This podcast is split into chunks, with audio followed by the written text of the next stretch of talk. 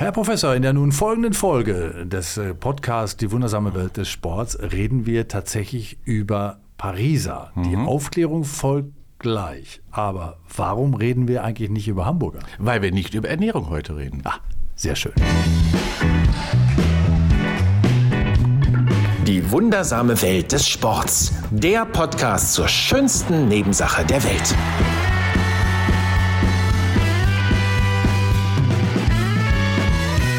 Willkommen zu einer neuen Ausgabe der wundersamen Welt des Sports. Und hier sitzen Sie wieder zusammen in äh, trauter Qualität. Also bei mir nicht, aber bei Ihnen natürlich. Professor Ingo Frohböse ist da von der Deutschen Sporthochschule Köln. Und mein Name ist Peter Großmann. Ich ähm, bin der Stichwortgeber für den Professor. Sie kennen das schon, das alte Spiel. Und wir kümmern uns heute um Technik. Da, da, da bin ich übrigens auch wieder äh, derjenige, der hier wahrscheinlich viel, viel lernen wird, weil Technik ist ja gar nicht mein Feld. Aber Sie als, als Universitätsprofessor muss man schon einen Hang, eine Affinität zur Technik haben. Ne? Ja, ich bin ja kein Geisteswissenschaftler, die vielleicht weniger diesen Hang haben. Ich bin ein Naturwissenschaftler und so sehen wir uns an der Hochschule auch. Ja, ich habe ganz viel mit Technik zu tun und habe ganz viel auch über die Technik schon gelernt. Ja, und das hoffe ich, äh, können Sie auch zu Hause und äh, ich natürlich in dem Moment auch. Und ich hoffe, ich stelle auch die richtigen Fragen, weil einige Sachen betreffen mich auch persönlich. Das sage ich an dieser Oh. Stelle wieder. Ja, ja, ja, ja, ja. Ich verrate Ihnen aber noch nicht, welche das sind. ei. Na, genau. Wir wollen uns über Sport und Technik unterhalten und wir haben ja schon mal in äh, früheren Podcasts ein bisschen geredet über technisierten äh, Sport für Menschen mit Behinderungen. Also da haben wir auch schon gesagt, wie die Technik so fortschreitet in den Sportgeräten. Aber wir wollen natürlich auch mal gucken, was sonst noch so auf der Feld äh, sich tummelt. Und es gibt ja immer wieder Messen, immer wieder neue Erfindungen, immer wieder neue Innovationen, die den Sport befördern oder auch nicht. Diese These stelle ich jetzt gerade schon mal auf. Und bevor wir ins Detail gehen über die einzelnen Sachen, die die Menschen, die, denen die Menschen begegnen könnten, wenn sie in ein Studio gehen oder auch zu Hause sich kümmern, ähm, ist das immer befruchtend, was die Technik uns bietet, Herr Professor? Ja, ja und nein, genauso wie Sie das sagen. Also das bedeutet natürlich erst einmal, dass Technik, wenn sie denn richtig eingesetzt wird, und das ist ja schon mal das, die Limitation, schon zu positiven Dingen führen kann, dass sich Sportarten weiterentwickeln, dass sich Parallelen entwickeln, Neuigkeiten möglicherweise entstehen, neue sportliche Aktivitäten sich entwickeln. Aber auf der anderen Seite erlebe ich auch häufig, dass innerhalb von Sportarten, die schon traditionell vorhanden waren, wenn dort dann Technik eintaucht, dass sich dann die Tradition der Sportart komplett verändert. Und das ist nicht immer gut. Ein paar Beispiele werden wir dafür haben heute auch. Und ich gebe Ihnen mal ein Beispiel eines äh, von mir sehr geschätzten Kollegen, mit dem ich äh, viel zusammenarbeite, der ähm, ja hier und da vielleicht als ein oder andere Kilo zu viel hat und äh, auch mal in der Reha musste, weil er Probleme am Knie hatte. Und da ist ihm sozusagen die Rüttelplatte empfohlen worden, also als, äh, als äh, Moment der, ähm, der Verbesserung seiner Stabilität im, im Kniegelenk und so weiter. Und, ähm, und so Vibrationstechniken sind ihm auch angedient worden. Und da hat er, kam er zurück und sagte, ich habe Sport gemacht heute. Ich, äh, dann habe ich ihn gefragt, sag mal, hast du wirklich Sport gemacht oder wurde mit dir Sport gemacht? Äh, grundsätzlich eine Frage. Ne? Bei Einsatz von Technik ist das immer eine, was macht man selber? Muss man selber noch was machen? Ja. Oder wird es tatsächlich mit einem gemacht und der eigene Anteil, der immer wichtig ist, fällt weg? Ja, und das äh, erleben wir, auch wenn das vielleicht da draußen nicht jetzt alle gerne hören wollen. Aber ich fahre ja viel Fahrrad. ähm, und da, da sehe ich schon viele, dass ma- manche auch Fahrrad fahren, aber es ist letztendlich doch Moped fahren. Ähm, weil da doch sehr viel eben sich auf die Unterstützung des Gerätes verlassen wird. Und das findet man natürlich in anderen sportlichen Aktivitäten oder gerade auch in therapeutischen Kontexten. Da kommt die Vibration, die Rüttelplatte nämlich auch her, sehr viel. Wo es auch sinnig ist.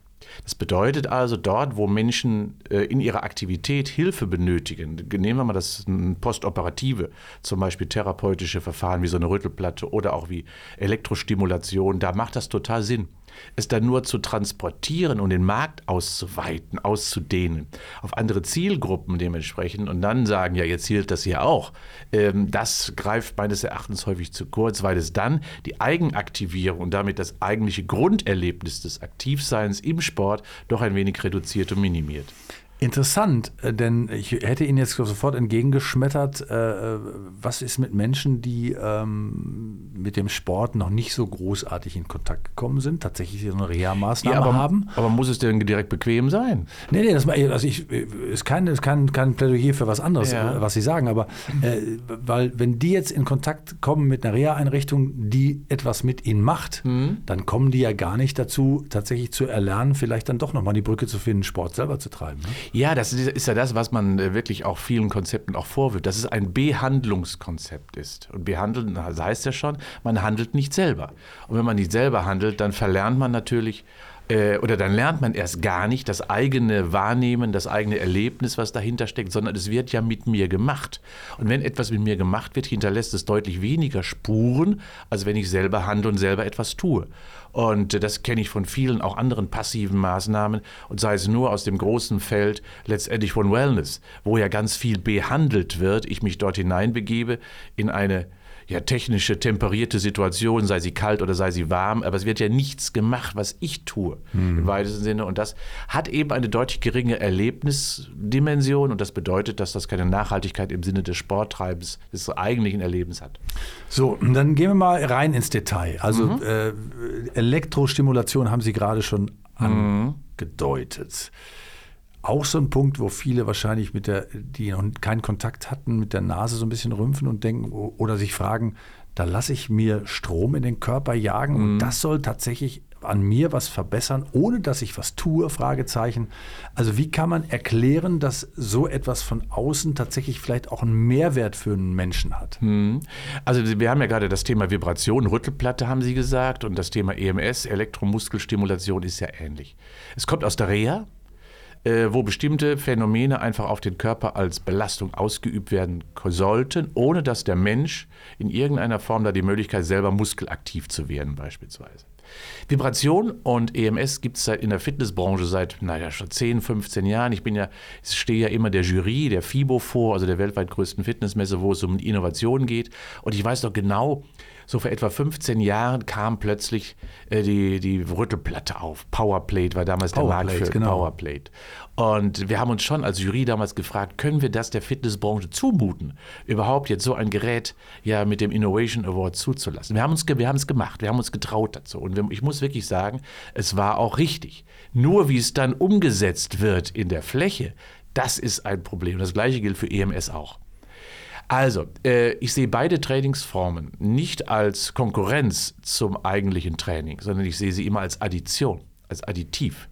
Und wenn man das so betrachtet, dass man noch bestimmte Dinge zusätzlich stimuliert, aktiviert, reizt, stresst, dann ist das, glaube ich, gut. Und genau so ist beispielsweise auch EMS ja in Russland entstanden, äh, wo es primär darum ging, auch die Schwimmer noch, im, ja, noch mehr rauszukitzeln, was ihre muskuläre Leistungsfähigkeit betraf. Und äh, das heißt also, vieles entsteht eben doch aus der, aus der Spitze heraus. Und so sollten wir das auch betrachten für uns. Es ist kein Allheilmittel oder kein Trainingsmittel für den breiten Sportler, wo er sich mit freikaufen kann von sportlicher Aktivität. Nee, es ist, letzt, es ist letztendlich nur äh, ein, ein, ein Zusatztool. Und wie gesagt, ich mag EMS auch. Ich mag auch Powerplate. Ich mag beides relativ regelmäßig sogar, ähm, weil es einfach doch gerade für die Muskulatur einen zusätzlichen Reiz darstellt, den ich willkürlich ausgeführt vielleicht gar nicht machbar für mich selber sehe. Und dementsprechend nutze ich auch schon mal diese Tools. Aber eben nur ergänzend, nicht alternativ. Können Sie denn mal erklären, was die Wirkung dieser Elektrostimulation als einen Technikeinsatz im mhm. Sport eigentlich macht? Mit der Muskulatur oder mit dem äh, Trainierenden? Ja, also das heißt ja auch Elektromyostimulation oder Elektromuskelstimulation. Was wird dort gemacht? Dort wird ein elektrischer Reiz, ein elektrischer Puls von außen auf die Muskulatur über eine Metallplatte gegeben. Und dann wird flächig auf der Muskulatur eben je nach Frequenz und Intensität, Amplitudenhöhe quasi, dieser Strom auf den Muskel einwirken. Und das führt zu einer Kontraktion der Muskulatur, die ich nicht selber kontrollieren kann, weil der Reiz von außen ausgeführt wird. Man macht es in der Regel so, im Gegensatz zur Reha, wo man immobil war, gar nichts machen kann und es nur der Muskelerhaltung dienen sollte, ist es im Fitnessbereich oder im Gesundheitsbereich, dient es dem dazu, dass man eine eigene Muskelkontraktion, Bewegung ausführt und dann von außen diesen Reiz noch zusätzlich bekommt, um dann die Muskulatur bis in die letzte Ritze so zu aktivieren und dementsprechend jede Muskelfaser maximal anzusprechen. Also es ist insbesondere ein Training, gerade so sehe ich das, für den Menschen, der die muskuläre Leistungsfähigkeit maximal ausschöpfen möchte. Ein wunderbares Tool. Also eine Optimierungsfunktion. So würde ich das sagen. Es ist keine, wie ich ja vorhin auch schon mal gesagt habe, es ist eben nicht alleinig dem Training dienend, ohne dass ich selber etwas tue. Und Wichtig ist, ich muss etwas tun. Und ein Anfängertool ist es wahrscheinlich auch nicht, ne? Ja, das ist so ein bisschen, was ich der Industrie auch vorwerfe, sozusagen. In zehn Minuten hast du dann dein gesamtes Trainingspaket für die Woche eingekauft das greift viel zu kurz. Und äh, letztendlich ist der Erfolg, der daraus resultiert, nicht den, den man sich verspricht, oder der, den man sich verspricht. Ja, äh, das ist additiv. Also das heißt, von außen gerichtete elektrische Stimulation der Muskulatur. Keine Angst davor, das ist nicht schlimm. Der Körper funktioniert ja mit elektrischen Impulsen und Strömen grundsätzlich sowieso. Und das macht man sich eben zunutze. Man nutzt die bestimmten Frequenzen und Amplitudenhöhen, um dann verschiedene Fasern auch anzusprechen und Muskeltiefen auch zu erreichen. Und auch der Herr Professor, das muss ich an dieser Stelle mal sagen, äh, wo man ja sagen könnte, ah, der könnte jetzt auch mal ein bisschen kürzer treten. Von dem gibt es Bilder mit einem Ganzkörperanzug, ähm, wo äh, quasi das nochmal irgendwie ähm, multipliziert wird und äh, den er selbst zu Hause trägt. Ja, ja, das, das, das, das ist ja, das ist ja wie so ein, wie so ein Pariser im weitesten Sinne. Man, man zwängt sich da rein, man muss sich vorher einschmieren. Ähm, und ähm, wenn man dann eingeschmiert ist, dann flutscht der, dann flutscht der Anzug besser drüber. Dann schließt man den, schließt sich dann an irgendein elektrisches Teil an und dann hat man eine App. Äh, und mit dieser App kann man dann Trainingsprogramme selber äh, steuern, anregen, Dauer und so. Ja, und äh, das Schöne an solchen Gerätschaften ist, wenn man das denn möchte, ich mache das nicht, man kann mit denen sogar laufen gehen. Äh, mit solchen Anzügen, um während des Laufens auch letztendlich einen Aktivitätsreiz oder Radfahren und Fahrradergometer, auch das geht. Das heißt also, da die über Akku betrieben werden, aber was zeigt auch, wie, die, wie findig die Industrie ist, dass man, äh, sonst musste man ja immer in Studios hineingehen, um dieses Training zu betreiben. Mittlerweile, also gibt es, ist noch nicht sehr weit verbreitet, aber ähm, Organisationen, die das eben in den Markt hineinbringen, dass ich es zu Hause machen kann hm, habe ich ein bisschen eine Gefahr, weil natürlich das in, die Händen, in den Händen von Amateuren oder von Nichtkönnern hm, auch nicht unproblematisch ist. Und das Gute bei dem Gerät, was ich habe, ähm, kann man sich sogar einen Personal Trainer buchen. Das heißt also, man hat dann live, online, äh, steht man zu Hause irgendwie in diesem Anzug. Man sieht auch, ist man ja auch alleine, ist ja nicht so schlimm dann. Äh, und dann der, der Trainer schaut einem digital einfach zu und äh, steuert die Bewegungsqualität, lenkt also quasi die Belastung. Also so ist es schon ganz gut. Auf Reisen ist das total ideal für mich. Kostet wahrscheinlich auch ein bisschen was, gehe ich mal von aus. Äh, mhm. Ist nicht für umsonst zu haben, aber nee. das, was ist heute schon äh, für umsonst zu haben? Und äh, äh, alle Dinge, die wir so ein bisschen ansprechen heute, kosten ja auch Geld. Sport ist ja irgendwie natürlich äh, ein, ein, eine Sache, die man quasi fast ohne Aufwand von Geld äh, betreiben könnte. Aber man nutzt ja immer mehr diese Tatsachen. Das ist auch so ein Punkt, ne? wenn man überlegt, dass, dass, dass Menschen sowieso gewohnt sind, sich zu technisieren in allen möglichen mhm. Belangen, dann ist es natürlich klar, dass der Sport das auch irgendwie tut, aber natürlich dadurch auch Menschen beeinflusst. Wir hatten das ja gerade schon mal kurz angerissen. Ne? Ja, also wir, wir lechzen ja auch danach, wenn ein Beispiel, nehmen wir mal äh, das ganze Thema der Schuhentwicklung der Industrie, ja, das, äh, wo wir dann plötzlich Schuhe präsentiert bekommen, die ja einen Katapulteffekt haben und uns dann noch schneller machen. Und das ist natürlich auch für alle Marathon-Breitensportler auch total interessant, äh, wenn da plötzlich eine Zeit unter drei Stunden oder unter vier Stunden herauskommen könnte, weil die Technik mir hilft, warum denn nicht? Und ähm, ja, da hilft die Industrie, aber manchmal eben auch ohne, dass wirklich der wissenschaftliche Nachweis erbracht worden ist, dass es wirklich so hilft. Und ähm, es ist häufig auch der Glaube in dieses Produkt und das ist ja auch ganz wichtig, äh, dass ich daran glaube, dass es mir was bringt. Gibt es Menschen äh, oder Organisationen, die da ein Auge drauf haben, die eigentlich dann irgendwie auch so, so ähm, Industrie, die sich quasi einer, einer pseudowissenschaftlichen Begründung äh, bedient, dann auch stoppt und sagt, bis hier noch nicht weiter oder warnt vor bestimmten Dingen auch? Ja, also erstmal ist der Verbraucherschutz da natürlich unterwegs, was ich gut finde. Das heißt, die schauen natürlich auch nach Sportprodukten ähm, nicht regelmäßig, aber dann doch. Und das ist schon mal das Erste. Und das Zweite ist natürlich, dass in jeder Sportart, wenn es denn wettkampfmäßig betrieben wird, es natürlich auch technische Komitees gibt. Und diese technischen Komitees sagen einfach, was zugelassen ist oder was nicht, was erlaubt ist oder was nicht. Und da gibt es schon Normgrößen. Und da ist die, die Industrie, finde ich, und da muss die Technikkomitees, müssen die Technikkomitees immer natürlich schon mal schauen, ist das überhaupt noch im Rahmen? Wir kennen das aus der Formel 1 ja sowieso, wo die Technik ja eine extrem große Rolle im Automobilsport sp äh, spielt. Und das jetzt übertragen auf den Menschen, ja, im Kleinen gibt es das auch. Aber es ist natürlich so, dass äh, jeder Privatmann natürlich kaufen kann, was er möchte, wenn er davon überzeugt ist. Es ist ja bei vielen anderen Produkten, auch Medizinprodukte, generell Nahrungsergänzungsmittel, mhm. es sind ja nicht verboten ganz oft, aber äh, die Menschen glauben dran, kaufen es und äh, wissen aber gar nicht, ob es tatsächlich einen Nutzen hat für einen selbst. Das ist das eine, und, aber es wird, man muss mal ja auch wissen, es wird ja auch, das gerade im Breitensport manchmal auch, wird damit ja auch betrogen. Mhm. Ähm, denn nehmen wir mal das ganze Thema der Elektromobilität, was ja auch in Sportgeräten sich wiederfindet. Es wird ja häufig im Rennradsport schon diskutiert, wo Räder ja mittlerweile geröntgt werden, um zu gucken, ist da etwas drin. Aber das ist bei normalen Radtouristikrennen natürlich äh, nicht der Fall. Und äh, da sind auch die Industrie ist mittlerweile so groß, dass diese Geräte so klein geworden sind, dass man das gar nicht sehen kann von außen. Und ich glaube schon, dass da einige mit äh, faulen Tricks unterwegs sind, weil sie die Technik sich einfach zunutze machen. Und das finde ich komisch. Ja? Wir treiben doch Sport, um ehrlich zu sein, um Fairness, Respekt und auch meinem Gegner Respekt gegenüberzubringen. Und dann ihn mit Technik zu betrügen, ähm, nur um im Breitensport vielleicht äh, drei Plätze vorne zu liegen. Also das halte ich für sehr, sehr hm, Komisch. Gelegenheit macht Diebe, sage ja, ich dazu. Ja, so ist das. So mhm. ist das sicherlich. Ähm, ein anderer Punkt ist, äh, den, den, ich selber gemerkt hatte, ich hatte mich so mal ein bisschen für, ich meine, ich weiß, Sie haben ja auch Bücher darüber geschrieben, äh, die sind natürlich auch alle sehr gut, aber ich kriegte irgendwann von einem Kollegen zugespielt eine App, wo es um Muskelworkouts ging, die, wo du auch gar nicht viel brauchst, also die du alles selber machen kannst und die tatsächlich äh, das äh, große Wohlversprechen innerhalb von wenigen Tagen äh, so gut auszusehen wie schon lange nicht mehr. Und die äh, kann man sich dann auch runterladen. Ja, bitte, Sie gucken mich so skeptisch an. Weil Sie gerade so gut auszusehen wie lange nicht mehr. Ja. Ja, das sollte mal so sein. Ich glaube, fangen Sie mal an heute. Echt? Ja. Ich, ich, hatte heute Morgen das Gefühl, ich sehe verdammt gut aus.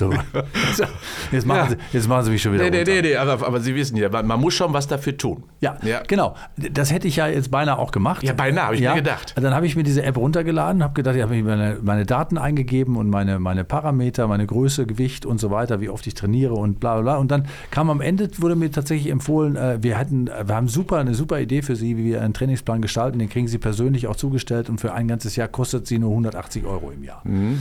Und habe ich gedacht, okay, genau, das ist genau der Punkt. Also je, man hat das Gefühl, man wird tatsächlich individuell bedient, äh, aber wahrscheinlich auch von einem Bot im Hintergrund äh, dann auch belegt, der, der quasi irgendwie aufgrund meiner Daten einfach nur was zusammenstellt und es ist ja nun wirklich nicht persönlich gemeint.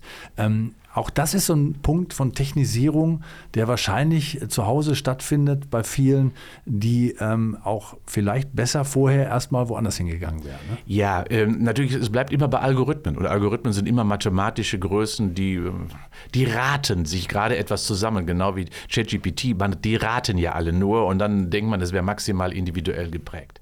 Äh, natürlich wird die künstliche Intelligenz lernen, wenn sie etwas tun, wie gut sie es tun, wie häufig, wie oft und so weiter und so fort. Sie wird sie natürlich beobachten aber um Trainingspläne zu machen, braucht man eben mehr als nur ihre groben Daten, die dort erfasst werden, ist allein das Thema Tagesform ist das mhm. schon etwas, äh, was nur ein Trainer, eine Trainerin sehen kann. Und dann äh, nach Biegen und Brechen nach dem Plan weiter zu handeln, wäre fatal, weil dann sind die individuellen Besonderheiten des Tages, wie war der Vortag, was war da für eine Belastung überhaupt nicht mit berücksichtigt. Ja, deswegen heißt es, das, was Individualisierung und Differenzierung genannt wird, äh, ist immer noch beige. Also ist immer noch, immer bewegt sich in einem beigen Korridor, weil gerade ähm, das, was ich so ein bisschen haben möchte, nämlich eine maximale Individualisierung, dort im Internet nicht stattfinden kann. Aktuell. Ja, und man denkt wahrscheinlich auch, wenn man so eine App dann hat, das habe ich dann auch gedacht, Mensch, das, sind, sieht ja alles so wunderbar aus, auch diese die Trainingsformen, die da auch neu quasi mhm. erstellt werden und, und sie auch ganz neu aussehen, weil ich sie noch nicht kannte. Das heißt noch lange nicht, dass sie auch sinnvoll sind. Das ja. muss man an dieser Stelle ja auch nochmal sagen. Ja, ja da, also ich habe jetzt auf der FIBO ja auch wieder. Natürlich ähm, gibt es dort wirklich große ähm, ja, Produzenten von, von Inhalten, die ähm, gerade auch Les Mills zum Beispiel, eine ganz große Kette, die ja seit vielen Jahrzehnten hm. quasi Kurse produziert ähm, für Fitnessstudios. Da steckt nie eine wissenschaftliche Evaluation dahinter, da steckt immer Animation dahinter. Spaß, Erlebnis, was ja auch gut ist, weil viele suchen ja Spaß und Erlebnis mit einem gewissen Trainingsinhalt auch. Aber ob der Trainingseffekt äh, wirklich sich einstellt, das ist eher nachrangig bei diesen Kursformen. Und deswegen wird jedes Jahr eine neue Kuh durchs Dorf getrieben, ja, um, äh, um immer mehr Erlebnischarakter eben zu bringen, weil man einfach weiß, hm, der individuelle Effekt, den man sich so gewünscht hat, der ist gar nicht der, der wirklich erreicht wurde. Und dementsprechend muss man dann andere Dinge in den Vordergrund stellen. Ja, und Hauptsache es hat einen schönen Namen, muss man auch mal sagen. Ja, die, die man gar nicht versteht. Ne? Das genau. ist ja Marketing. Ne? Das ist wahr. Ähm, äh, aber damit sind wir schon fast bei den, bei den äh, Trainingsgeräten, mhm. die, die ja auch, ich meine, Fitnessstudios leben ja auch davon, dass sie ihren Kunden immer mal wieder auch Neuigkeiten bieten. Und auch da ist die Technisierung ja durchaus auch fortgeschritten, ähm, die ja auch erklärt werden muss? Oder ist das dann, wird es einfacher für den Klienten, wenn er hochtechnisierte Trainingsgeräte plötzlich hat? Also, ähm, ich würde erstmal sagen, es wird sicherer. Das ist schon mal das Wichtigste. Ah, okay. ja, Sicherheit ist ja, glaube ich, gerade, im, gerade wenn man an Geräten trainiert, äh, die zum Beispiel meine Bewegung steuern, kontrollieren, mir den Widerstand vorgeben, ist ja erstmal besser, als wenn ich alles mit freien Gewichten zum Beispiel machen würde, wo die Bewegungsqualität zum Beispiel nicht geführt ist. Insofern ist das, was gerade die Fitnessindustrie macht, nämlich eine Digitalisierung ihrer Geräte, finde ich einen sehr guten Weg. Und ähm, dabei wird beispielsweise die, erstmal die Ausgangssituation bestimmt und dann bekomme ich meine Bewegungsamplitude vorgegeben, meine Bewegungsgeschwindigkeit vorgegeben und auch meine Belastungsdosierung. Und wenn ich dann das nächste Mal komme, sagt das Gerät, ach, da bist du ja wieder, Peter, schön, dass du da bist, setz dich mal wieder hin, ich stelle alles ein äh, ja, dann, dann, dann, rutscht der Sitz nach vorne und die Rückenlehne nach hinten und so, damit es schön bequem ist. Und dann wird der, wird der Widerstand eingestellt und schon ist alles gut. Das heißt also, ja, äh, die Sicherheit der Durchführung ist wirklich dadurch deutlich besser geworden. Man könnte auch sagen, die Individualisierung, ja, stimmt, was die Positionierung betrifft, ja. Wenn im Vorfeld aber auch ein Test mit einem Trainer gemacht wurde, man braucht am Anfang ja sowieso immer einen. Also ganz ohne geht es nicht. Und ich würde mir wünschen, dass natürlich immer auch jemand auf der Trainingsfläche ist und auch immer schaut, wann muss es eine Anpassung geben, eine Veränderung der Trainingsinhalte. Ist es eigentlich richtig, was wir vorgegeben haben? Also so ein Controlling-System brauchen wir auf jeden Fall. Na Gott sei Dank spielt der Mensch ja auch noch eine Rolle. Ne? Ja, aber, aber, aber, aber, grundsätzlich muss ich wirklich sagen, also diese, diese Entwicklung, die die Geräte gerade nehmen, ist wirklich gut, ähm, weil eben dadurch und ähm, das gefällt mir eben. Viele Menschen, das ist ja immer auch gesagt worden, ja sich durch das Training, beim Training, ja häufig gerade wenn sie unerfahren sind, irgendwelche Probleme eingekauft haben. Überlastungsreaktionen, Verletzungen beispielsweise. Und das wird dadurch minimiert und das ist gut. Das heißt, ähm, ein hochtechnisiertes Studio ist auf jeden Fall besser als ein noch nicht digitalisiertes? Ja, es kommt auf die Intensität der Betreuung an. Wenn dann natürlich 35 Trainer auf der Trainingsfläche bei 38 Kunden rumlaufen, ist das besser.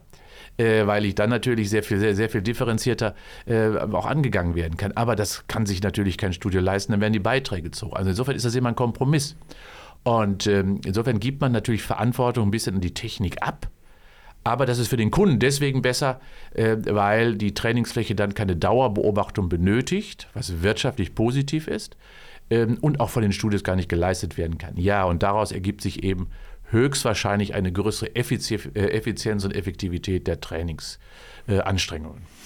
Ja, und interessant wäre ja auch mal zu erfahren, ähm, was ist von Menschen selber entwickelt oder was ist gesteuert. Das ist auch so ein Grundproblem, glaube ich. Ne? Ja. Jetzt hatte er vor kurzem hatte ja ähm, der Fosbury Flop hatte, hatte Geburtstag, äh, wo, wo jemand ja sozusagen äh, gezeigt hat, dass, äh, dass er durch eine andere Bewegungsform ein ganz neues Element kreiert, das dann auch sein Siegeszug eingetreten hat, kommt vom Athleten in diesem Fall mhm. oder von aus einer Idee, die man hatte. Äh, wäre ja schön, wenn das so immer wäre. Aber in der Zwischenzeit gibt es ja tatsächlich ähm, Industrie, die tatsächlich neuen Sport kreiert. Ne? Ja, wir kennen ja Sportarten jetzt, die wir vor 20 Jahren überhaupt nicht kannten und wo die stellenweise natürlich auch die, die damaligen äh, traditionellen äh, Wächter des Sport, der Sportart sich auch schon gegeben Wert haben. Es gibt ja, nehmen wir mal das Thema Surfen, das war ja gab es ja im Segelsport nicht. Mhm. Ähm, bis irgendwie mal so, so einer aus Hawaii oder wie auch immer äh, darauf kam, äh, dass das auch anders geht. Äh, nehmen wir mal das Thema Snowboarden. Ähm, nehmen wir mal das Thema, was, was wir gerade entwickeln, das Fäulen ja, das Fäulen auf dem Wasser, was ja ähm, auch total attraktiv geworden ist. Also eine völlig neue Form des Segelns und des Surfens, was sich gerade wiederfindet. Und da, glaube ich, ist ähm, natürlich immer ein eine, eine Kreativität eines Sportlers notwendig, der diese Sportart betreibt, äh, um dann Variationsmöglichkeiten zu interpretieren daraus. Und daraus können sich dann neue sportliche Aktivitäten entwickeln, die dann einen Einzug quasi in das Sporttreiben überhaupt finden. Und das heißt, dass dann eine neue Sportart komplett entsteht. Aber eine Industrie ähm, erhält sich quasi auch selber. Wenn man sieht, äh, beim Skifahren ist es ja, ja. so, dass äh, durch die Entwicklung neuer Skier plötzlich äh, eine ganze Industrie wieder wunderbar ganz viele neue Skier produzieren kann, weil die Kunden die natürlich dann auch haben wollen. Die Frage ist natürlich, macht es das Skifahren einfacher, macht es das besser, was ist anders? Natürlich immer was. Äh, wenn man da den Blick mal so drauf wirft, äh, wo ist denn da das Ende der Fahnenstange? Ja, Sie sprechen gerade die Kava zum Beispiel, ja. die es ja nicht gab.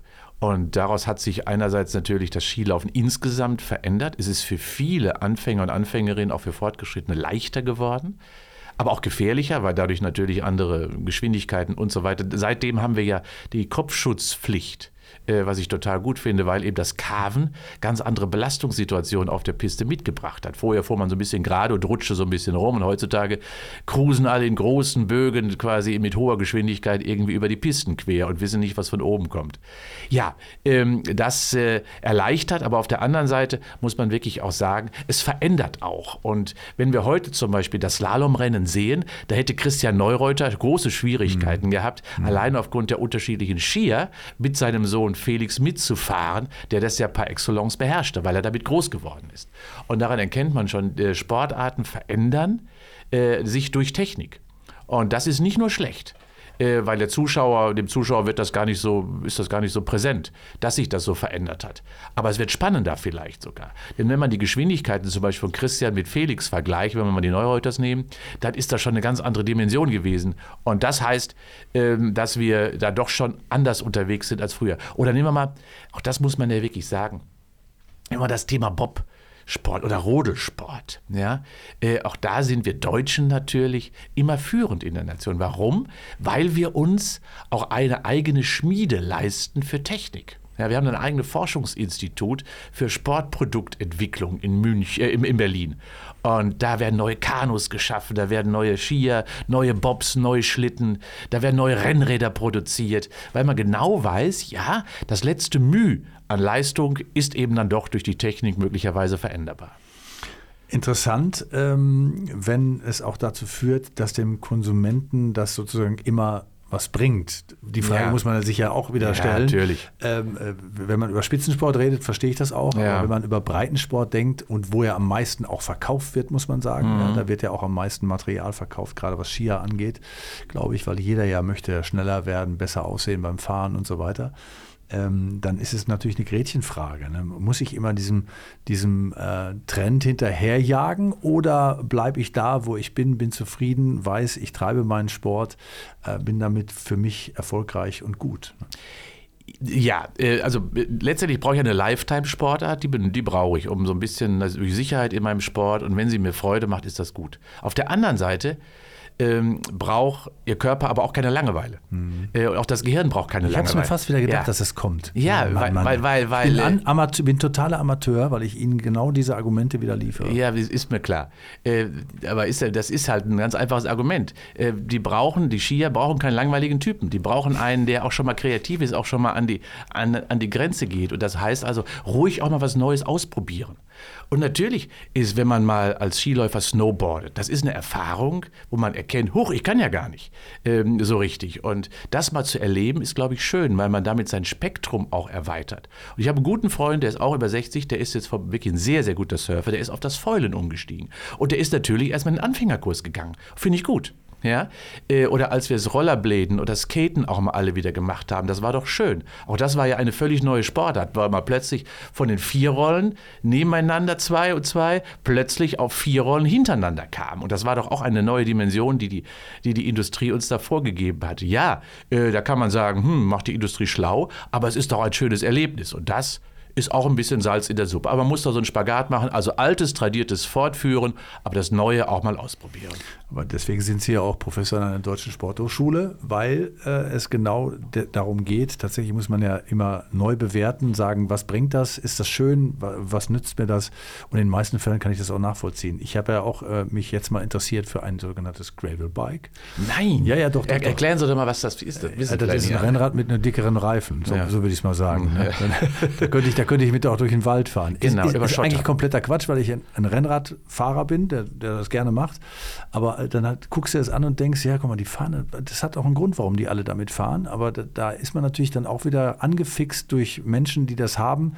Ob ich es brauche, weiß ich nicht. Aber ich glaube, ich mache es. Ja, ich finde das auch nicht falsch, weil man natürlich, ähm, wenn, gerade wenn man Rad fährt, braucht man für verschiedene Situationen eben verschiedene Räder.